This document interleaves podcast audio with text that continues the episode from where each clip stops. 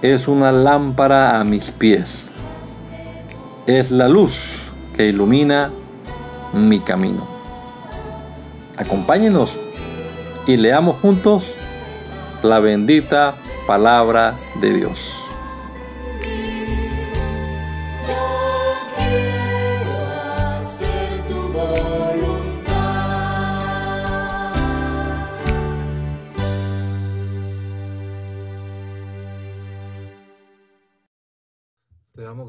Señor Jesucristo, en esta mañana por la oportunidad que nos da una vez más comenzar nuestro día, este día que nos regalas hoy, Señor, leyendo tu palabra.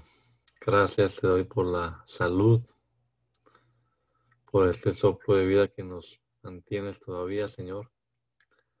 Gracias por tu Espíritu Santo que está en nosotros y que nos guía a toda verdad. Ilumínanos, damos entendimiento para comprender tu palabra. Te lo pido, Señor, en el nombre de Jesús. Amén. Amén.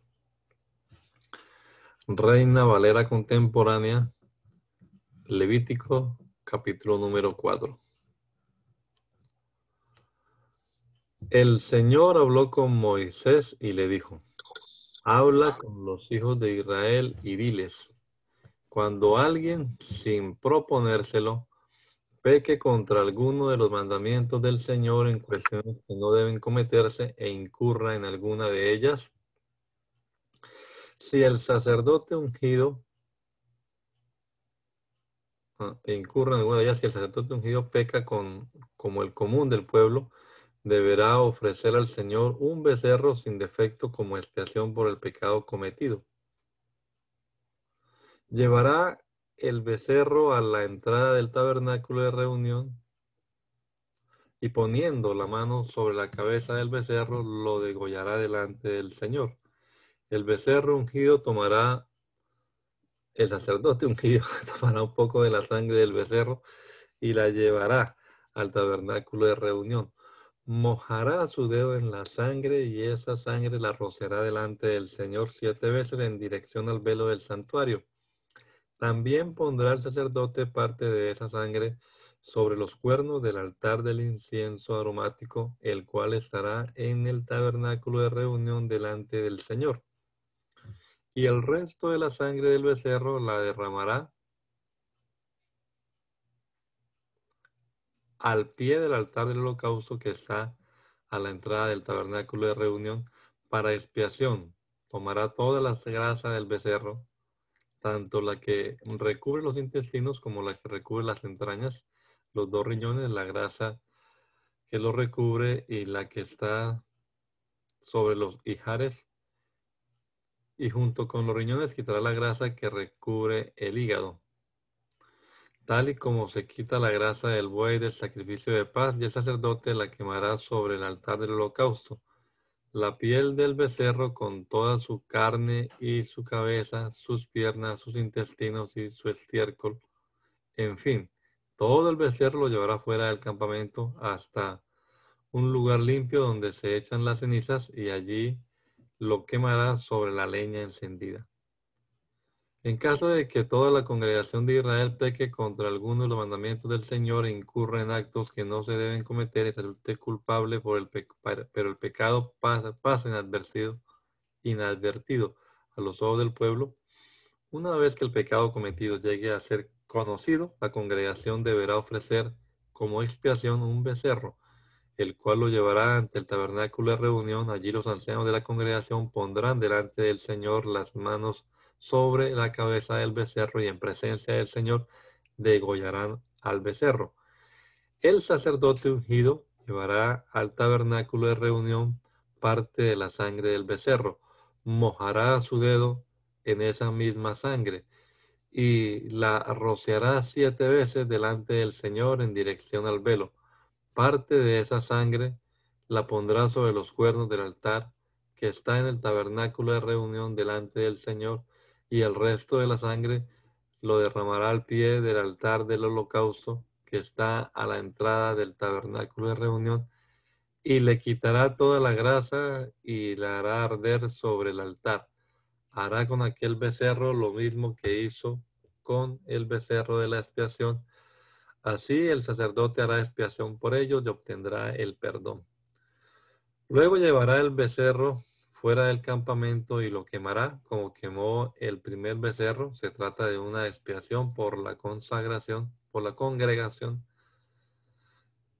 Cuando un jefe peque y sin proponérselo infrinja alguno de los mandamientos del Señor, su Dios, e incurra en cosas que no se deben hacer, tan pronto como se le haga saber que ha pecado, presentará una ofrenda, como ofrenda un macho cabrío sin defecto pondrá su mano sobre la cabeza del macho cabrío y lo degollará delante del Señor en donde se degüella el holocausto. Se trata de una expiación. Con su dedo el sacerdote tomará un poco de la sangre de la expiación y la untará sobre los cuernos del altar del holocausto y luego derramará el resto de la sangre al pie del altar del holocausto y quemará toda la grasa sobre el altar como se quema la grasa del sacrificio de paz. Así el sacerdote hará expiación por el pecado del jefe y éste obtendrá el perdón. Si alguien del pueblo sin proponérselo peca e infringe alguno de los mandamientos del Señor y comete cosas que no se deben hacer, tan pronto como se le haga saber que ha pecado, presentará una cabra sin defecto como ofrenda por el pecado cometido. Pondrá la mano sobre la cabeza de la ofrenda de expiación y la degollará en el altar del holocausto.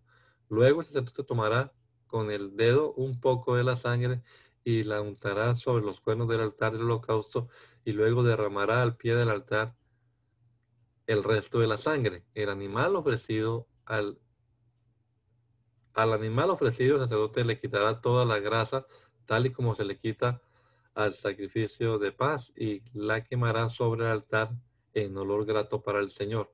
Así el sacerdote hará expiación por el infractor y éste será perdonado. Si el infractor presenta un cordero como ofrenda por su pecado, deberá presentar una hembra sin defecto. Pondrás la mano sobre la cabeza de la ofrenda de la expiación y la degollará como expiación en donde se degüella el holocausto. Después el sacerdote tomará con su dedo un poco de la sangre de la expiación y la untará sobre los cuernos del altar del holocausto y luego derramará el resto de la sangre al pie del altar. Al animal ofrecido el sacerdote le quitará toda la grasa, tal y como se hace con la grasa del sacrificio de paz, y la quemará en el altar junto con la ofrenda encendida al Señor. Así el sacerdote hará expiación por el pecado cometido, y ese hombre será perdonado. Si alguien es llamado a testificar como testigo presencial de algo que vio u oyó y peca por no denunciar ese hecho, cargará con su pecado. Si alguien toca algo impuro como el cadáver de un animal, bestia o reptil impuro, resulta culpable y quedará impuro aun cuando lo toque sin saberlo. Si alguien toca alguna impureza humana, cualquiera que ésta sea, no se da cuenta resulta culpable y tan pronto como se dé cuenta quedará impuro. Si alguien hace un juramento a la ligera, como los que se hacen comúnmente, y no se da cuenta de que se ha comprometido a hacer algo bueno o malo, tan pronto como se dé cuenta resultará culpable de ese juramento. Todo el que cometa alguno de, esos, de estos pecados confesará su pecado y presentará al Señor una oveja o una cabra como ofrenda de expiación por el pecado cometido. Entonces el sacerdote hará expiación por su pecado. Si el pecador no tiene lo suficiente para comprar un cordero, presentará al Señor dos tórtolas o dos palominos, uno de ellos como ofrenda de expiación por su pecado y el otro como holocausto. Llevará las dos aves al sacerdote y éste ofrecerá primero la que es para expiación le romperá el cuello, pero sin separar por completo la cabeza. Y sobre la pared del altar rociará un poco de sangre de la ofrenda de expiación, y la sangre sobrante la exprimirá al pie del altar. Se trata de una ofrenda de expiación. Con la otra ave ofrecerá el holocausto acostumbrado. Así el sacerdote hará expiación por el pecado cometido y el pecador será perdonado. Si el pecador no tiene lo suficiente para comprar dos tórtolas o dos palominos, Presentará como ofrenda de expiación dos litros de flor de harina. Como se trata de una ofrenda de expiación, no debe poner sobre ella aceite ni incienso. Solo la llevará al sacerdote y éste tomará un puñado de ella como ofrenda memorial y la quemará en el altar sobre las ofrendas encendidas en honor al Señor. Se trata de una ofrenda de expiación. Así el sacerdote hará expiación por el pecador y por el pecado cometido, y el, pecador será perdonado. La parte sobrante de la ofrenda será para el sacerdote, pues se trata de una vianda. El Señor habló con Moisés y le dijo, cuando alguien cometa una falta y sin proponérselo, peque en las cosas santas del Señor, de sus rebaños, de sus rebaños presentará al Señor un carnero sin defecto como ofrenda por su pecado. El precio se estimará en monedas de plata, según el peso oficial del santuario. Y el pecador pagará lo que haya defraudado de las cosas santas, más una quinta parte, cantidad que entregará al sacerdote para que éste haga la expiación con el carnero del sacrificio por el pecado. Así el pecador será perdonado. Si alguien peca o incurre en algo que por mandamiento del Señor no se debe hacer, aún así, aún si no sabía nada, perdón, si, aún si no sabía que hacía mal, será culpable y cargará con su pecado. Deberá presentar al sacerdote un carnero sin defecto de los rebaños o lo que el sacerdote estime que debe ser su ofrenda de expiación, y éste hará la expiación por el pecado que cometió por ignorancia, y el pecado le será perdonado. Se trata de una infracción y ciertamente pecó contra el Señor. El Señor habló con Moisés y le dijo, cuando alguien cometa un pecado contra el Señor y niegue haber recibido algo que su prójimo le encomendó o entregó personalmente o robe a su prójimo o lo calumnie, o encuentre algo perdido y niegue haberlo encontrado y jure en falso, es decir, si peca en alguna de esas cosas en que suele pecar, habrá incurrido en un pecado y en una ofensa y deberá restituir lo robado o reparar el daño de la calumnia o devolver lo recibido como encomienda o lo perdido que haya encontrado o todo aquello por lo que haya jurado en falso en el día de su expiación, de su expiación restituirá el dueño todo más una quinta parte para la expiación de su culpa de sus rebaños presentará al Señor un carnero sin defecto. El sacerdote calculará su precio y lo recibirá para la expiación, la cual realizará por él delante del Señor. Así el pecador obtendrá el perdón por cualquier ofensa en que haya incurrido. El Señor habló con Moisés y le instruyó que ordenara a Aarón y sus hijos lo siguiente. Esta es la ley para el holocausto.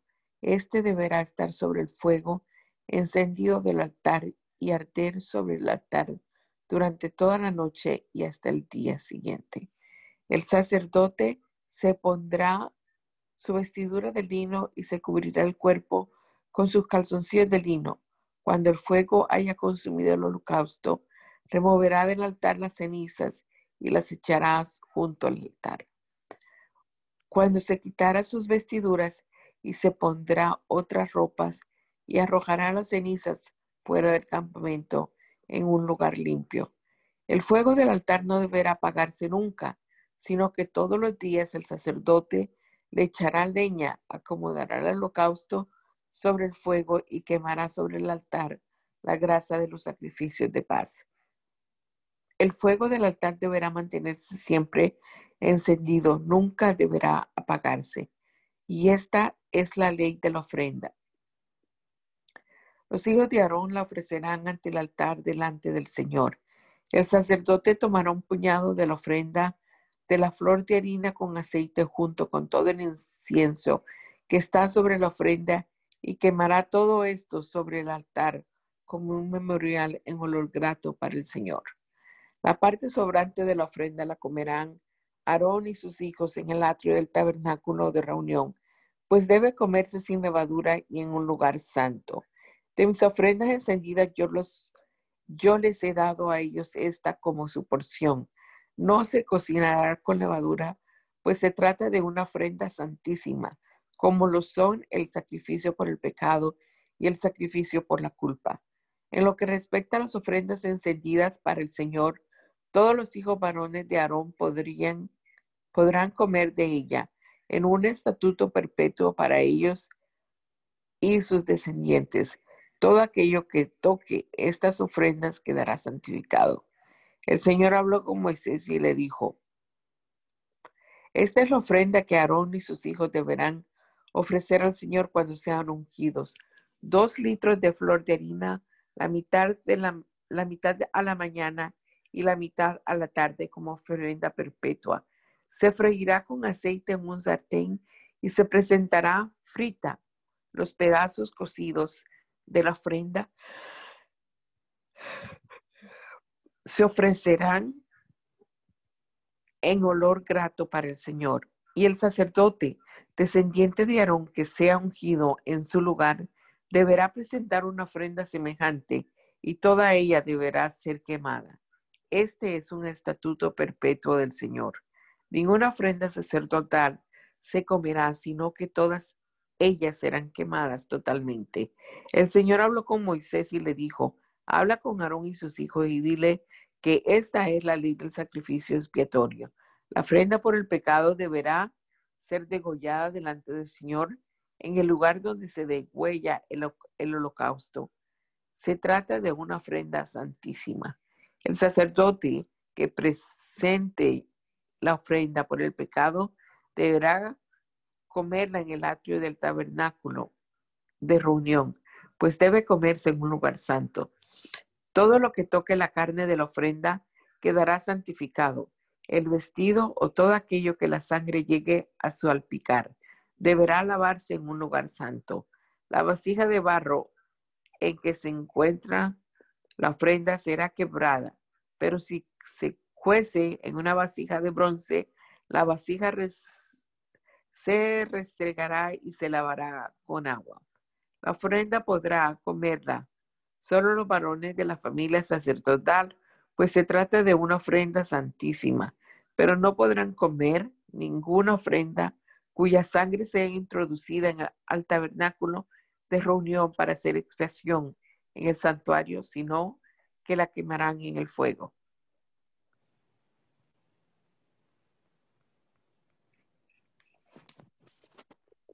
Esta es la ley del sacrificio por la culpa.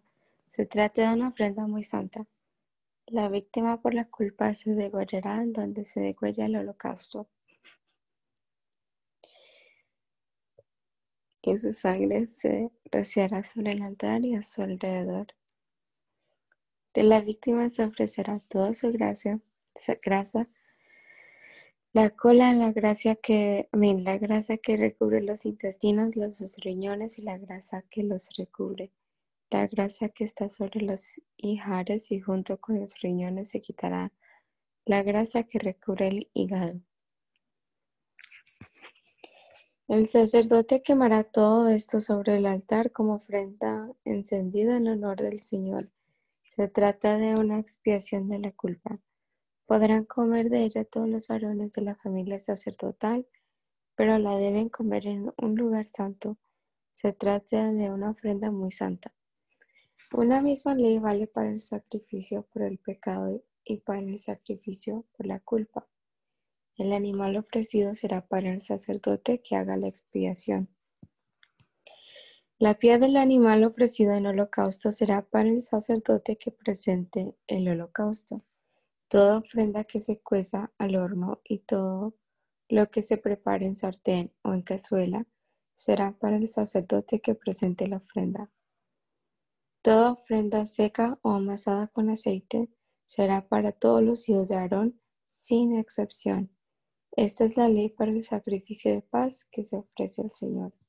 Si se ofrece como sacrificio de acción de gracias, se ofrecerán tortas sin levadura amasadas con aceite, hojaldras sin levadura untadas con aceite y flor de harina frita en tortas amasadas con aceite.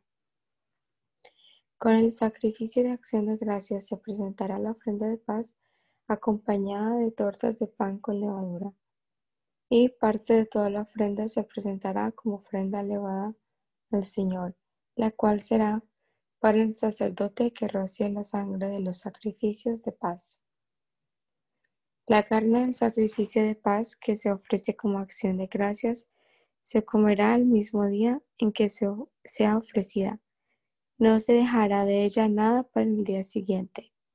Si el sacrificio de su ofrenda cumple un voto o es voluntario, se comerá el mismo día en que se ofrezca el sacrificio, y lo que quede de éste se comerá al día siguiente. Si del sacrificio queda carne hasta el tercer día, ésta será quemada en el fuego. Si alguien come al tercer día carne del sacrificio de paz, ese sacrificio no le será aceptado al que lo ofreció, ni le será contado. Será un acto abominable y el que lo coma cargará con su pecado. pecado. La carne que tenga contacto con alguna cosa impura no deberá, no deberá comerse, sino quemarse en el fuego. Todos los que sean puros podrán comer esa carne, pero quien estando impuro coma la carne del sacrificio de paz, que es del Señor, será eliminado de su pueblo. Quien toque alguna cosa impura, como la inmundicia humana o algún animal impuro, o cualquier otra abominación impura, y luego como la carne del sacrificio de paz que del Señor será eliminado de su pueblo. El Señor habló con Moisés y le dijo, habla con los hijos de Israel y diles que no deben comer ninguna grasa de buey, ni de cordero, ni de cabra. La grasa de animal muerto y la grasa del animal que haya sido despedazado por las fieras podrá usarse para cualquier otra cosa menos para comer. Cualquiera que coma grasa de los animales que se ofrecen al Señor como ofrenda encendida será eliminado de su pueblo. Donde quiera que ustedes vivan, no deberán comer ninguna sangre de aves ni de bestias. Cualquiera que coma sangre será eliminado de su pueblo. El Señor habló con Moisés y le dijo, habla con los hijos de Israel y diles que que el que ofrezca un sacrificio de paz al Señor lo deberá presentar ante el Señor. Con sus propias manos presentará las ofrendas que se deben quemar ante el Señor. Presentará la grasa con el pecho, para que el pecho sea mecido como sacrificio mecido de delante del Señor. Y el sacerdote quemará la grasa en el altar, aunque el pecho será para Aarón y sus hijos. Al sacerdote le darán la espaldilla derecha de sus sacrificios de paz, para que la eleve como ofrenda. El sacerdote que ofrezca la sangre de los sacrificios de paz y la grasa recibirá la espaldilla derecha como su porción.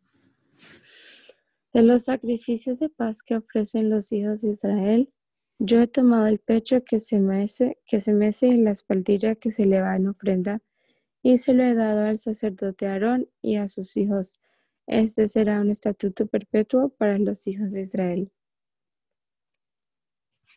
Desde el día que yo, el Señor, los consagre para que fueran mis sacerdotes de las ofrendas encendidas que se me ofrecen, asigne esta porción para Aarón y sus hijos. Asigne. Desde el día que yo, el Señor, los ungí de entre los hijos de Israel, ordené que se les diera esta porción como estatuto perpetuo para todos sus descendientes. Esta es la ley para los holocaustos, las ofrendas, los sacrificios por el pecado, los sacrificios por la culpa, las consagraciones y los sacrificios de paz. El Señor se la dio a Moisés en el monte Sinaí el día que en el desierto de Sinaí les ordenó a los hijos de Israel que le presentaran sus ofrendas.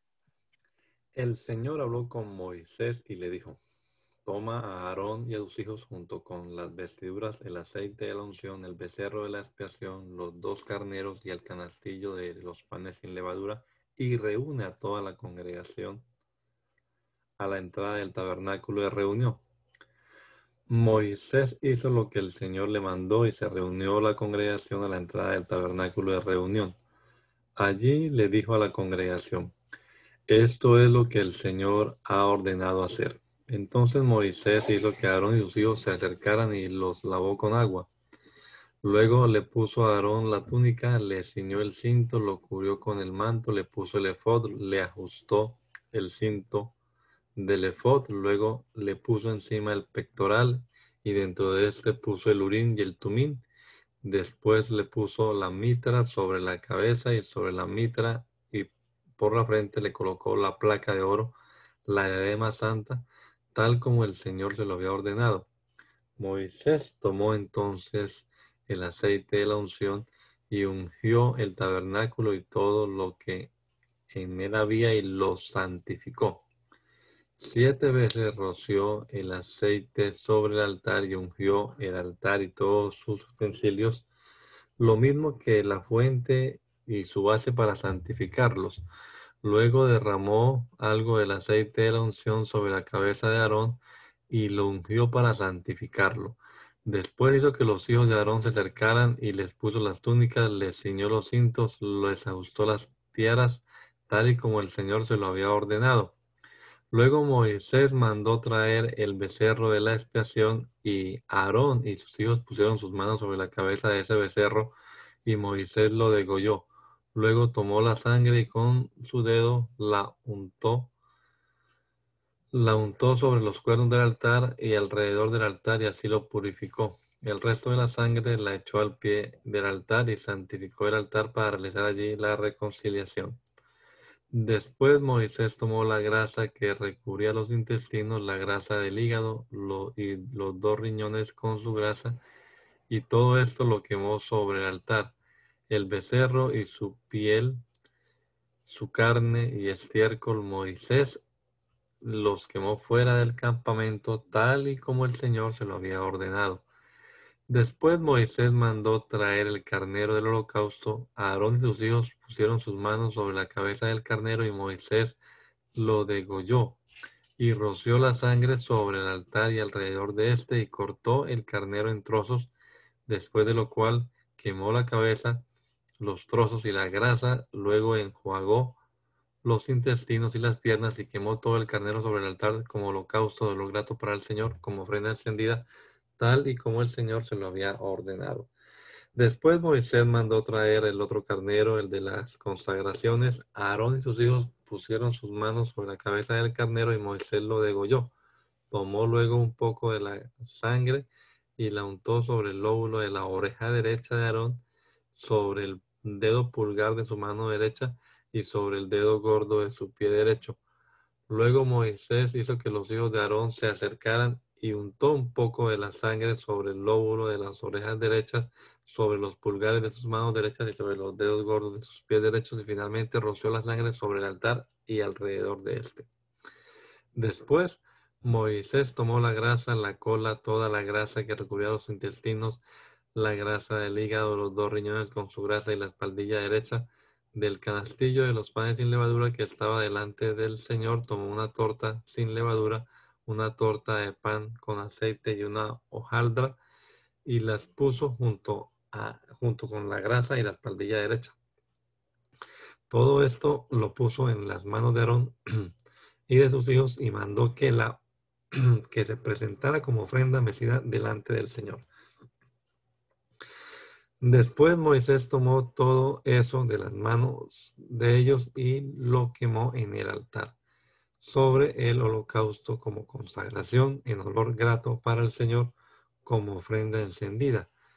Entonces Moisés tomó el pecho y lo presentó como ofrenda mecida delante del Señor. Del carnero de las consagraciones, esa fue la porción asignada a Moisés, tal y como el Señor se lo había ordenado. Después Moisés tomó algo del aceite de la unción y de la sangre que estaban sobre el altar y lo roció sobre Aarón y sus vestiduras y sobre sus hijos y las vestiduras de ellos. Y santificó a Aarón y a sus vestiduras lo mismo que a sus hijos y a las vestiduras de ellos.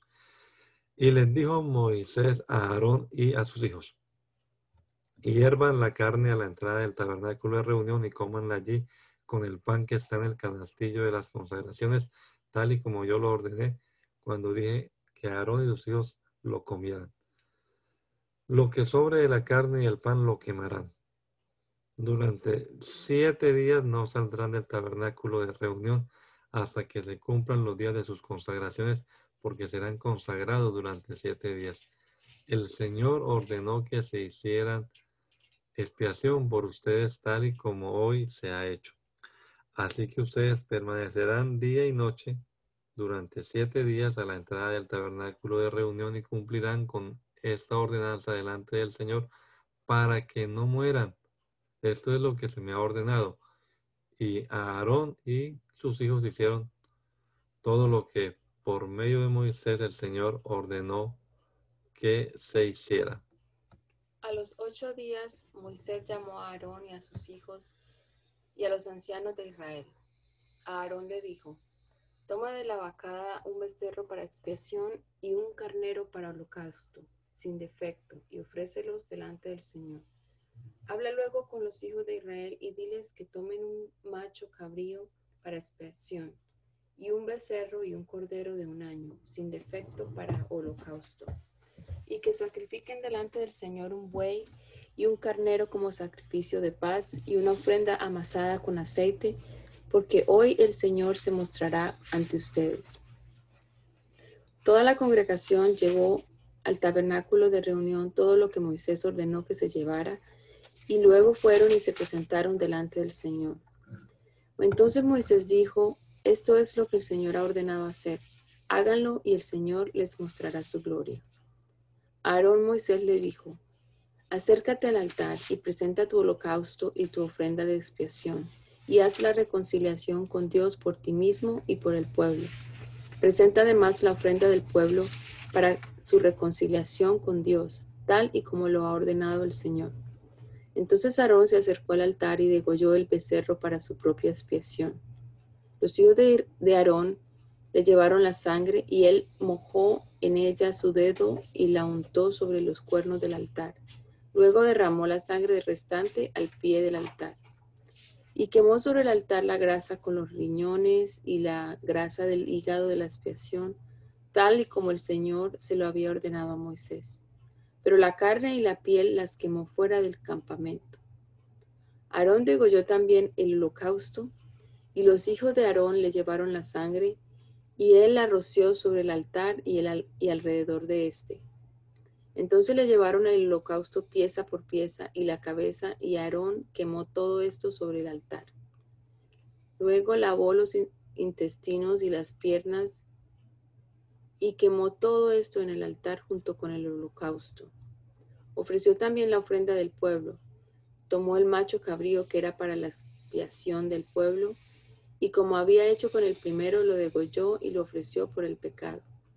Además ofreció el holocausto según el rito establecido. Ofreció la ofrenda, tomó un puñado de ella y la quemó sobre el altar, además del holocausto de la mañana. Aarón degolló también el buey y el carnero en sacrificio de paz, que era del pueblo. Y los hijos de Aarón le llevaron la sangre, y él la roció sobre el altar y alrededor de éste. Tomó las grasas del buey y del carnero, junto con la cola, la grasa de, que recubre los intestinos, los riñones y la grasa del hígado, y poniendo las grasas sobre el pecho del animal sacrificado, las quemó sobre el altar. Sin embargo, el pecado y la espaldilla, perdón, sin embargo, el pecho y la espaldilla derecha los meció Aarón delante del Señor como ofrenda mecida, tal y como el Señor se lo había ordenado a Moisés. Luego Aarón levantó las manos en dirección al pueblo, lo bendijo y descendió después de hacer la expiación, el holocausto y el sacrificio de paz. Entonces Moisés y Aarón entraron en el tabernáculo de reunión y luego salieron y bendijeron al pueblo, y el Señor mostró su gloria a todo el pueblo. De la presencia del Señor salió un fuego que consumió el holocausto y las grasas que estaban sobre el altar. Al ver esto, todo el pueblo alabó a Dios y se postró sobre su rostro. Nadab y Abiú, hijos de Aarón. Um, tomaron cada uno su incensario y pusieron fuego a incenso en ellos, y ofrecieron delante del Señor un fuego extraño que él nunca les mandó ofrecer. Entonces de la presencia del Señor salió un fuego que los quemó y murieron delante del Señor. Entonces Moisés le, dijo a Aarón, a esto se refiere el Señor cuando dijo, seré santificado entre aquellos que se acercan a mí y en presencia de todo el pueblo seré glorificado. Pero Aarón guardó silencio. Luego Moisés llamó a Misael y a Elzafán, hijos de Osiel, el tío de Aarón, y les dijo, acérquense y sáquenlos del santuario, llévenlos fuera del campamento. Y ellos se acercaron y siguiendo las órdenes de Moisés con túnicas y todos los sacaron del campamento. Entonces Moisés le dijo a Aarón y también a sus hijos Eleazar e Itamar, no se descubran la cabeza, ni se rasquen los vestidos en señal de duelo, para que no mueran, ni caiga la ira de Dios sobre toda la congregación. Solo sus hermanos, todo el pueblo de Israel, lamentarán su muerte y el incendio que el Señor ha enviado. Pero ustedes no salgan del tabernáculo de reunión o morirán, porque el aceite de la unción del Señor está sobre ustedes y ellos hicieron lo que Moisés les ordenó. El Señor habló con Aarón y le dijo, cuando tú y tus hijos entren en el tabernáculo de reunión, no deben beber vino ni sidra para que no mueran. Este es un estatuto perpetuo para sus descendientes, para que puedan discernir entre lo santo y lo profano, y entre lo limpio y lo impuro, y para que enseñen a los hijos de Israel todos los estatutos que el Señor les ha dado por medio de Moisés. Entonces Moisés le dijo a Aarón y también a Eleazar y a Itamar, los hijos que le habían quedado, tomen la ofrenda que queda de las ofrendas encendidas al Señor y cómanla sin levadura junto al altar. Se trata de una ofrenda muy santa, así que deben comerla en un lugar santo. Esto deben hacerlo tú y tus hijos con las ofrendas encendidas al Señor, porque así se me ha ordenado. Además, tú y tus hijos y tus hijas deben comer en un lugar limpio el pecho mecido y la espaldilla elevada, porque son tuyos y de tus hijos. Por derecho les han sido dados de los sacrificios de paz de los hijos de Israel. Llevarán ante el Señor la espaldilla que se eleva y el pecho que se mece como ofrenda, junto con las ofrendas de las grasas que se queman. Por derecho perpetuo serán tuyos y de tus hijos, tal y como el Señor lo ha ordenado. Moisés preguntó entonces por el macho cabrio de la expiación y cómo resultó que ya había sido quemado. Se enojó contra Eleazar e Itamar, los hijos de Aarón que habían quedado, y les dijo, ¿Por qué no comieron la ofrenda de expiación en un lugar santo? Se trata de una ofrenda muy santa y el Señor se la dio a ustedes para que llevaran la iniquidad de la congregación y para que sean reconciliados delante del Señor. Miren, la sangre no fue llevada dentro del santuario y ustedes debían haber comido la ofrenda en un lugar santo como yo lo ordené. Aarón le respondió a Moisés, Mira, mis hijos han ofrecido hoy su expiación y su holocausto delante del Señor. Y es a mí a quien tenía que sucederme todo esto. ¿Le habría agradado al Señor que yo hubiera comido hoy el sacrificio de expiación? Al oír esto, Moisés se dio por satisfecho. El Señor habló con Moisés y Aarón y les pidió que hablaran con los hijos de Israel y les dijeran, de entre todos los animales que hay sobre la tierra, estos son los que podrán comer. Todos los que tengan la pezuña hendida y rumien podrán comerlos. De los que rumian, tienen pezuña, no, no podrán comer los siguientes. El camello, porque rumia, pero no tiene la pezuña hendida, debe, deben considerarlo impuro. El damán, porque rumia, pero no tiene pezuña, deben considerarlo impuro. La liebre, porque rumia, pero no tiene pezuña, deben considerarla impura. El cerdo, porque tiene pezuñas y ésta las tiene hendidas, pero no rumia, debe, deben considerarlo impuro. No deberán comer la carne de estos animales ni tocar su cadáver. Deben considerarlos impuros de todos los animales que viven en las aguas y podrán comer los siguientes. Todos los que tienen aletas y escamas y viven en las aguas del mar y en los ríos. Pero no podrán comer ninguno de los que viven en el mar y en los ríos si no tienen aletas ni escamas. Ni ningún otro ser vivo que esté en las aguas.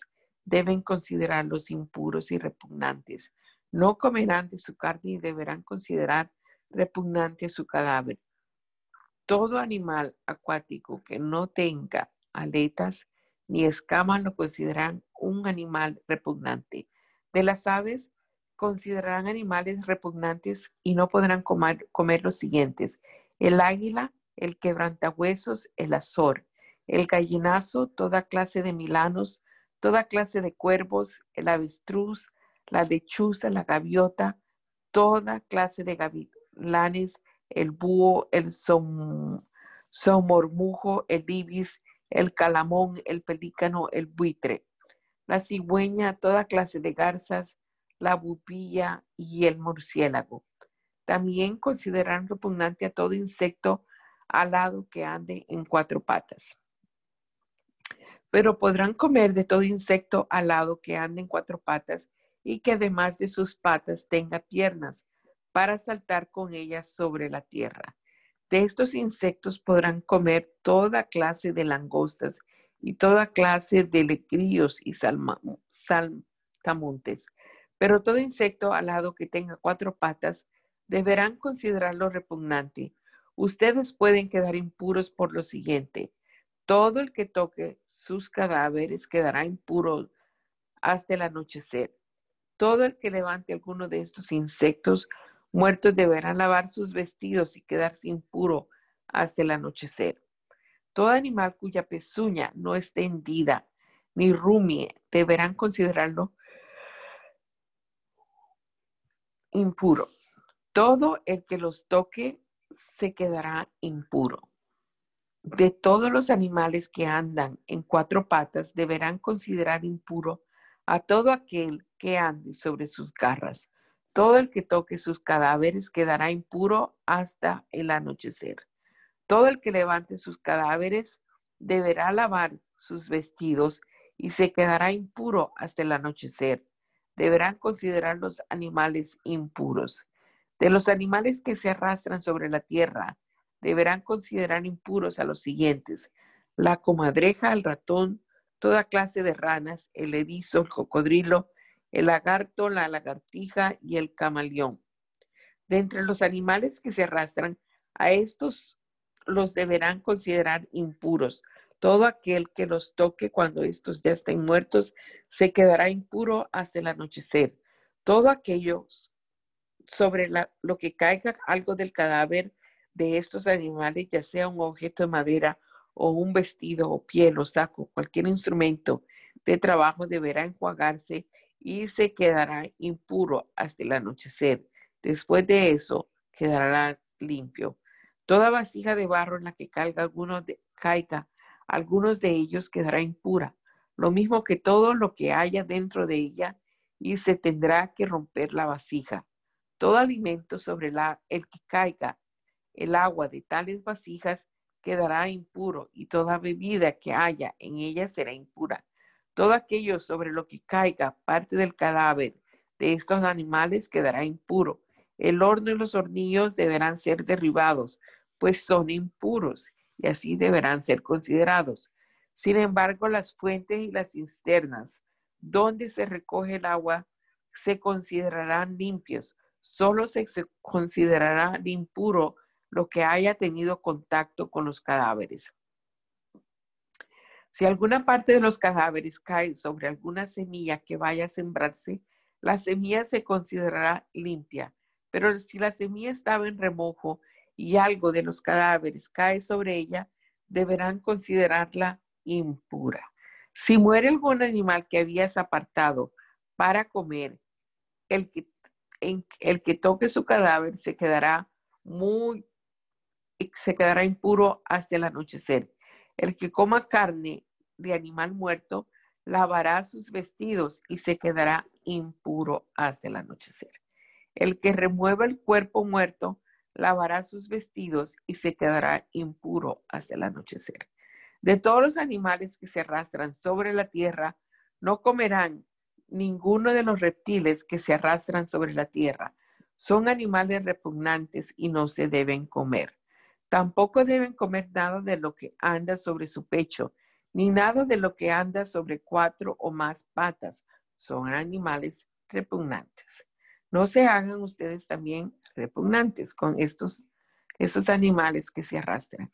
No se contaminen con ellos, no se hagan impuros por causa de ellos. Yo soy el Señor su Dios, por lo tanto ustedes se santificarán serán santos porque yo soy santo. Así que no se contaminen con ninguno de los animales que se arrastran por la tierra. Yo soy el Señor. Yo los he sacado de Egipto para ser su Dios. Así que ustedes deben ser santos porque yo soy santo. Esta es la ley acerca de las bestias, de las aves y todo ser vivo, vivo que se mueve en las aguas y de todo animal que se arrastra por la tierra para establecer la diferencia entre lo puro y lo impuro y entre los animales que se pueden comer y los que no se pueden comer.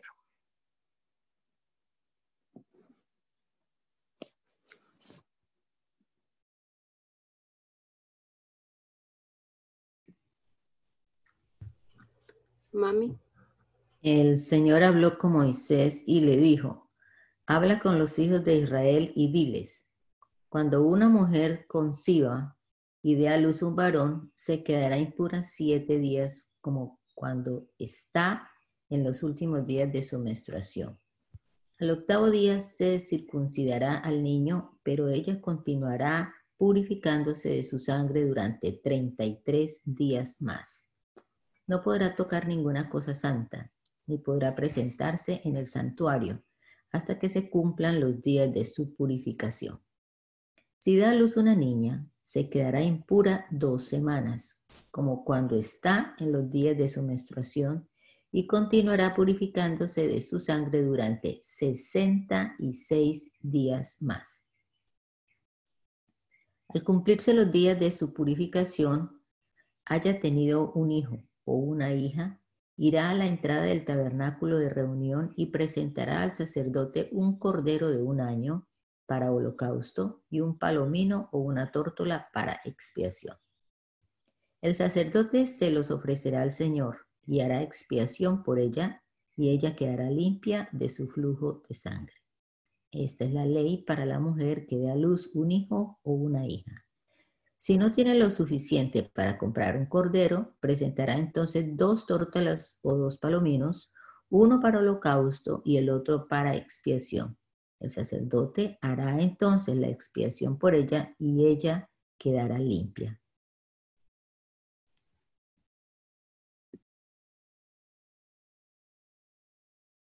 El Señor habló con Moisés y con Aarón y les dijo, cuando alguien tenga alguna hinchazón erupción o mancha blanca en la piel de su cuerpo y éstas parezcan ser llagas de lepra, esa persona se lleva, será llevada ante el sacerdote Aarón o ante alguno de los hijos, de sus hijos los sacerdotes. El sacerdote examinará la llaga en la piel y si el pelo en la llaga se ha puesto blanco, y la llaga parece estar más hundida que la piel de la carne, entonces se trata de una llaga de lepra. El sacerdote la examinará y declarará impura a esa persona. Si en la piel de su cuerpo aparece una mancha blanca, pero esta no parece estar más hundida que la piel ni el pelo se ha puesto blanco, entonces el sacerdote encerrará a la persona llagada durante siete días. Al séptimo día el sacerdote lo examinará Si la llaga mantiene el mismo aspecto y no se ha en- extendido por la piel, el sacerdote volverá a encerrarlo siete días más. Al séptimo día el sacerdote volverá a examinarlo y si la llaga se ve más oscura y no se ha extendido por la piel, el sacerdote lavará sus vestidos y lo declarará puro. Se trata de una erupción. Si después de haberse mostrado al sacerdote para que lo declarara puro, la erupción en la piel se extiende, esa persona deberá mostrarse al sacerdote una vez más. Si al examinarlo el sacerdote ve que la erupción se ha extendido por la piel, declarará impura a esa persona. Se trata de lepra. Cuando alguien tenga una llaga de lepra, deberá ser llevado al sacerdote. Este lo examinará y si aparece en la piel un tumor blanco que haya hecho cambiar el color del pelo y además se puede ver la carne viva, se trata de lepra crónica en la piel de su cuerpo. Entonces el sacerdote lo declarará impuro y no y no tendrá que encerrarlo porque es impuro. Pero si la lepra brota y se extiende por toda la piel de tal modo que hasta donde el sacerdote pueda ver cubre los de pies a cabeza toda la piel del llagado, entonces el sacerdote lo examinará y si la lepra ha cubierto todo el cuerpo del llagado, lo, lo declarará limpio, pues toda la lepra se ha vuelto blanca y él es limpio. El día que aparezca en él la carne viva será declarado impuro. El sacerdote examinará la carne viva y lo declarará impuro. La carne viva es impura porque es lepra. Pero si la carne viva cambia y se vuelve blanca, entonces se presentará ante el sacerdote y el sacerdote lo examinará. Si la llaga se ha vuelto blanca, el sacerdote declarará limpio al llagado y limpio será. Si alguien tiene una, un forúnculo en la piel y éste sana, y él y en lugar del forúnculo brota una hinchazón o una mancha blanca y rojiza, esa persona será llevada ante el sacerdote. Este la examinará. Y si la mancha se ve más hundida que la piel y su pelo se ha puesto blanco, entonces lo declarará impuro. Se trata de una llaga de lepra que se originó en el forúnculo. Si el sacerdote examina la mancha y no se ve en ella ningún pelo blanco, ni se ve más hundida que la piel, sino oscura, el sacerdote lo encerrará durante siete días. Si la mancha sigue ascendiéndose por la piel, el sacerdote lo declarará impuro, pues se trata de una llaga.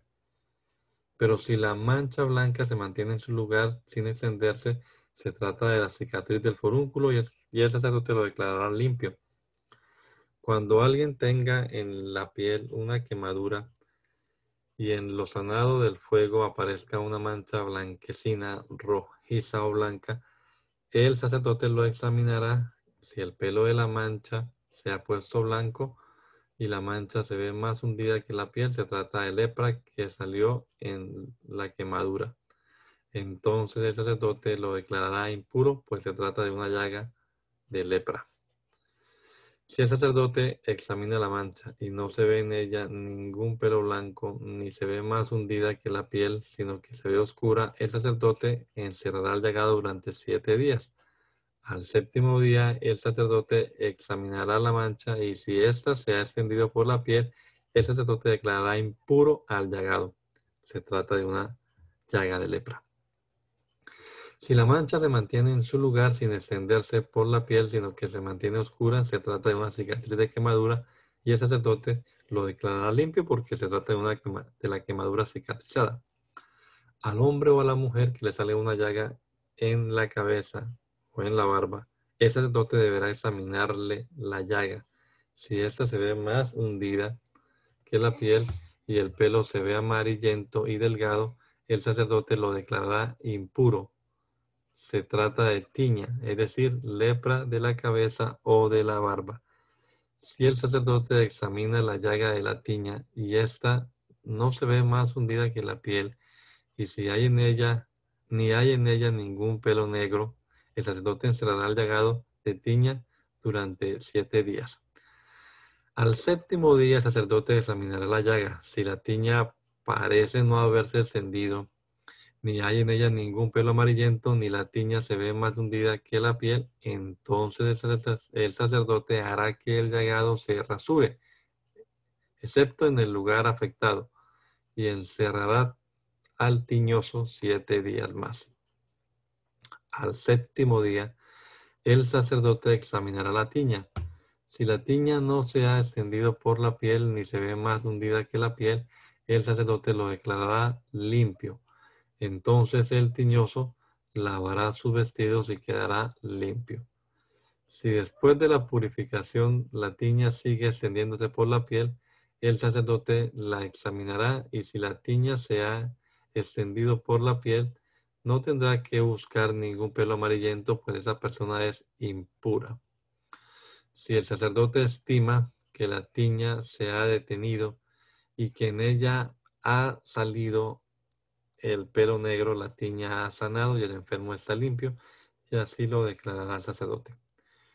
Cuando un hombre o mujer tenga manchas blancas en la piel de su cuerpo, el sacerdote las examinará si en su piel aparecen manchas blancas semioscuras, la persona está limpia, pues se trata de una irritación de la piel. Si a un hombre se le cae el pelo, eh, es calvo pero limpio.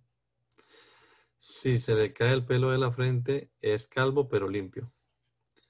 Pero si en la calva o en la antecalva tiene una llaga blanca y rojiza, se trata de lepra que brotó en su calva o en su antecalva el sacerdote lo examinará y si la hinchazón de la llaga blanca y rojiza en su calva o en su antecalva tiene aspecto de la lepra del, de piel, entonces ese hombre está leproso y es impuro. Así lo declarará el sacerdote, es impuro por la llaga que tiene en la cabeza. La persona leprosa y llagada se vestirá de andrajos y andará con la cabeza descubierta y cubriéndose la boca, gritará, impuro, impuro. Mientras la llaga permanezca en él, será impuro y vivirá solo y fuera del campamento. Si aparece plaga de lepra en algún vestido de lana o de lino, o en alguna urdimbre o trama de lino o de lana, o en algún objeto de cuero, en un vestido o en cuero, en urdimbre o en trama o en cualquier otro objeto de cuero y la plaga es verdosa o rojiza, se trata de plaga de lepra y el sacerdote debe examinarla. El sacerdote la examinará y durante siete días mantendrá bajo llave la cosa plagada.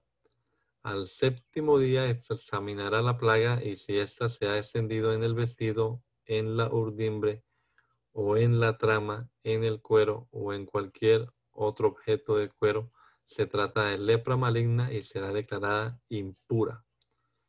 Se quemará el vestido o la urdimbre o trama de lana o de lino o cualquier objeto de cuero infectado por tal plaga porque es lepra maligna y debe arrojarse al fuego. Si el sacerdote hace el examen y no se ve que la plaga se haya extendido en el vestido, en la urdimbre o en la trama o en cualquier otro objeto de cuero, entonces mandará que se lave el objeto donde está la plaga y una vez más lo mantendrá bajo llave durante siete días.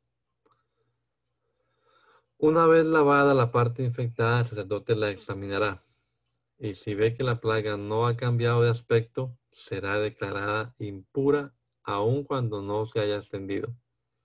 Ya sea que la corrosión esté en el derecho o en el revés del objeto infectado, este deberá quemarse, pues se trata de una corrosión penetrante.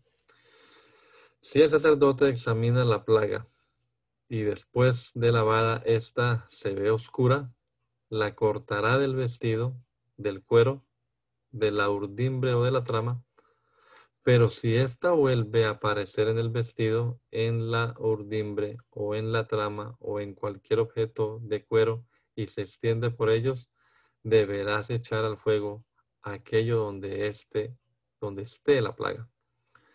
Pero si se lavó el vestido, la urdimbre o la trama o cualquier otro objeto de cuero y la plaga se quitó, se lavará por segunda vez y después de eso quedará limpia.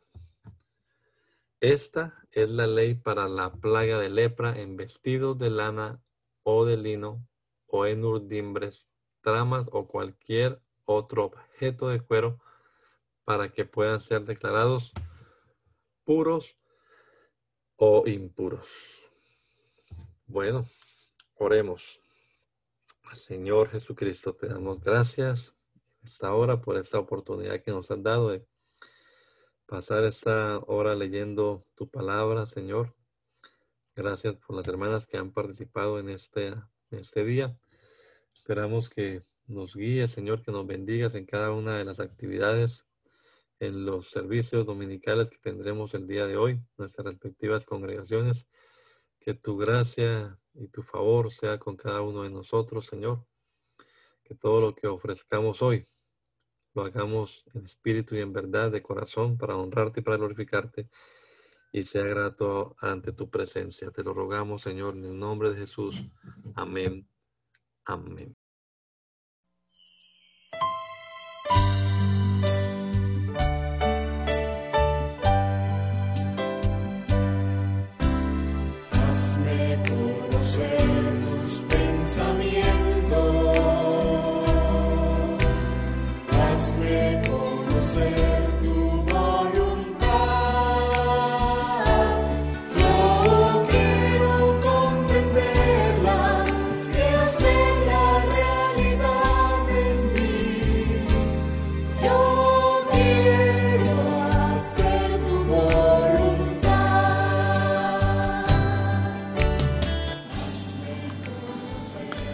El mandamiento es lámpara y la enseñanza es luz. Y las reprensiones son el camino de la vida. Espero que esta lectura de la palabra de Dios haya sido de edificación para su vida y la de su familia.